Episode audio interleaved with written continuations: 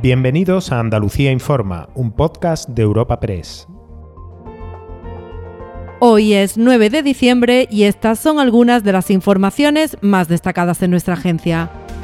Los hoteleros andaluces están descontentos. Se preveía un puente intenso en reservas al tener varios tramos durante toda una semana, pero los buenos datos se han ido al traste. Sierra Nevada hoy tampoco ha podido abrir después de haber cerrado este jueves festivo el sector pensaba que los efectos del mal tiempo podrían afectar a los establecimientos vinculados al turismo de vacaciones, de interior o naturaleza, pero ha comprobado que las grandes ciudades también han visto que las previsiones iniciales empeoraban.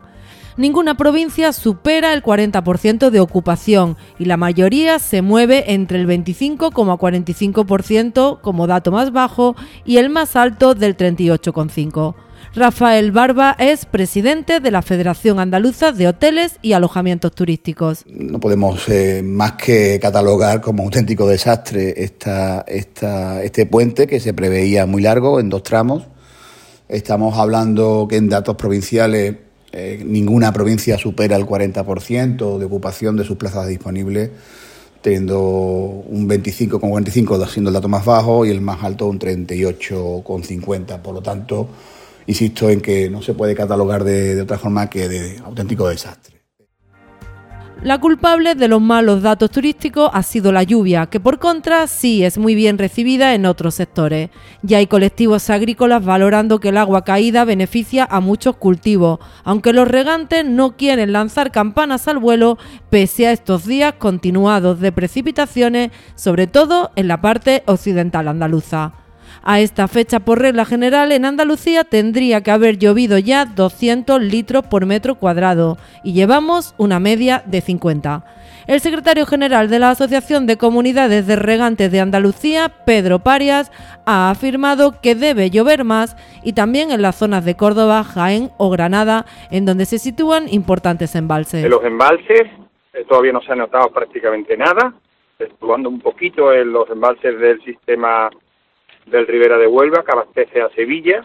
Uh han podido coger algunos tres o cuatro o cinco hectómetros, pero realmente todavía no hemos notado entradas significativas en los embalses y no se pueden, eh, por lo tanto, alzar las campanas al vuelo. Es decir, Hay un secreto que dice que aquí puedes probar la mejor variedad de verduras y disfrutar el jamón ibérico más deseado del mundo. Puede que todo esto sea un secreto a voces, pero es nuestro secreto para conseguir la calidad, la riqueza y ese puntito tan especial de Andalucía.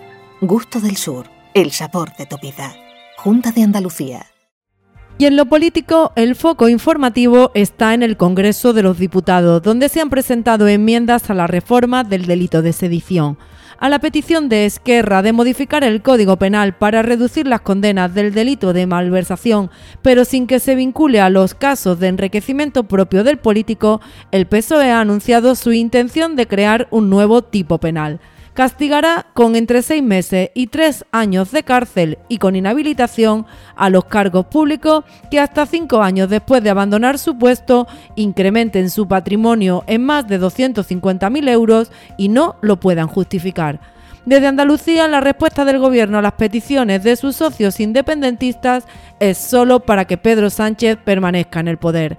El portavoz del Ejecutivo andaluz es Ramón Fernández Pacheco. Eso quiere decir que aquellos eh, delincuentes que lo son por el hecho de haber en su función como responsables públicos de haber utilizado dinero público para algo diferente al interés general, pues van a contar con menor pena en España, ¿no? Y no porque eso sea justo, sino porque le interesa a Pedro Sánchez, porque es su hoja de ruta para seguir en el gobierno. Nosotros, desde luego, entendemos desde el gobierno de Andalucía que no se puede modificar el Código Penal a la carta, que no todo vale para mantenerse en el poder. Recuerda que puedes encontrar estas y otras muchas noticias en la sección de Andalucía en nuestra web europapress.es.